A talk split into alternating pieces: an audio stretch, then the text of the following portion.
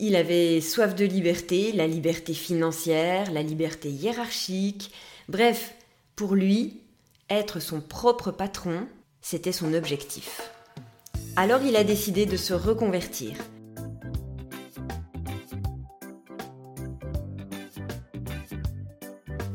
Vous avez une boîte, un business? Et quand on vous parle gestion, vous attrapez l'urticaire, vous vous sentez atteint de, comme qui dirait, phobie administrative? Ça arrive même aux meilleurs. Nous, on voit plutôt le business comme un jeu. Bonjour et bienvenue dans le podcast La gestion dans son plus simple appareil, pour que vous ne vous retrouviez pas à poil. Je suis Stéphanie Pinault et voilà 20 ans que j'accompagne des entreprises et 10 ans que je suis entrepreneuse. L'idée, derrière ce podcast, parler de sujets sérieux avec légèreté.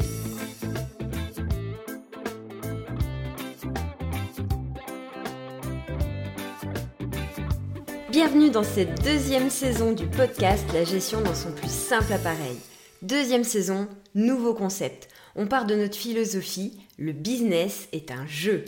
Alors pour cette saison, on va jouer. On va faire une partie de MAD.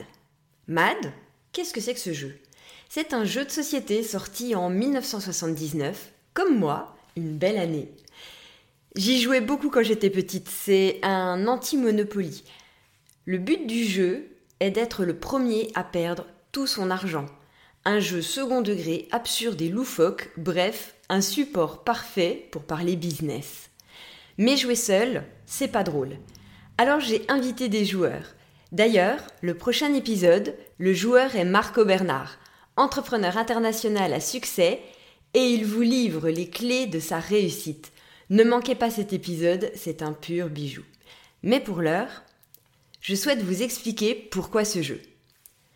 Mon père est le héros de cette histoire, le champion de mad grandeur nature. Il était ouvrier à l'époque, quand j'étais petite, et j'étais pas grande, d'ailleurs je ne suis toujours pas, et il travaillait à la chaîne. Il avait soif de liberté, la liberté financière, la liberté hiérarchique, bref, pour lui, être son propre patron, c'était son objectif. Alors il a décidé de se reconvertir. Il avait cette idée géniale de monter un business de sport, mais pas de sport classique, plutôt de l'achat-revente de matériel d'occasion. Passionné de sports coûteux comme la moto de trial ou la planche à voile, il a vu une opportunité dans la vente de matériel de seconde main. C'était dans les années 80, une époque sans internet ni petites annonces en ligne, trouver du matériel de seconde main était un vrai défi. Sans réelle expérience en gestion, mon père s'est lancé à corps perdu dans ce projet. Les dépenses étaient sans compter, les chiffres étaient flous, la visibilité inexistante. Il croyait tellement en son idée qu'il pensait que le marché suivrait naturellement. Mais les problèmes ont commencé à surgir. Les ventes ne décollaient pas, les clients préféraient acheter du neuf, dans les années 80, les années de la consommation forcément. Les dettes s'accumulaient, les difficultés financières devenaient insurmontables. La faillite est survenue en seulement six mois un échec cuisant. Et malheureusement, mon père n'avait pas reçu les conseils appropriés, ce qui a aggravé la situation. Il a dû faire face aux conséquences pendant 20 ans en remboursant ses dettes. 20 ans, il a trouvé ça long. Cette période a été éprouvante pour toute la famille d'ailleurs. Les tensions étaient palpables, le stress omniprésent, les soucis financiers et difficultés ont eu un impact sur nos vies quotidiennes, les disputes, inquiétudes, bref, le stress, tout ça, c'était monnaie courante. Et quand mon père évoque cet échec, il en parle en ancien franc. C'est une façon de traduire l'ampleur de sa perte, bien que cela ne corresponde pas aux chiffres réels. C'est comme dans Astérix et Mission Cléopâtre. Quand Jamel Debbouze dit à un moment donné il fait moins 8000, c'est un ressenti. Ça a été exactement la même chose pour mon père. Cette faillite a laissé de profondes cicatrices tant sur le plan financier que sur le plan émotionnel. Mais vous savez quoi? Mon père n'a pas abandonné.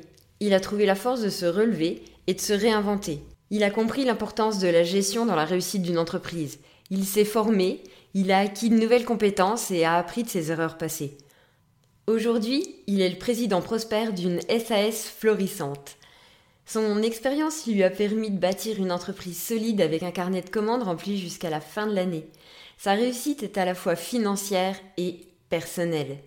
Il a transformé cet échec en une véritable leçon de vie. Cette histoire a également eu un impact sur moi, c'est ce qui a suscité ma passion pour la gestion. Je souhaite partager mes connaissances et aider d'autres entrepreneurs à éviter les pièges et bâtir des entreprises durables. La gestion, c'est bien plus qu'une simple discipline ou juste des chiffres. C'est une clé essentielle pour la réussite d'une entreprise. Dans ce podcast, nous jouons à MAD. Mais dans la réalité des affaires, nous jouons à des jeux de stratégie. Nous construisons nos entreprises avec rigueur, vision et anticipation. Rejoignez-nous dans cette aventure où nous poserons les bases d'une gestion solide et pérenne pour votre entreprise. Téléchargez notre guide gratuit 5 erreurs de gestion qui font que votre entreprise ne dépassera pas les 2 ans. Mon père les a toutes faites ces erreurs hein, et de trop nombreux entrepreneurs que j'ai croisés tout au long de ma carrière. Le lien est en description. Le business est un jeu, mais choisissez le bon jeu. Ensemble, nous bâtirons des entreprises solides et éviterons les douleurs de l'échec. Je vous souhaite à tous et toutes la réussite que mon père a pu connaître avec sa dernière reconversion et la pérennité de sa nouvelle activité. Rappelez-vous, le business est un jeu. Que la gestion soit avec vous. À bientôt.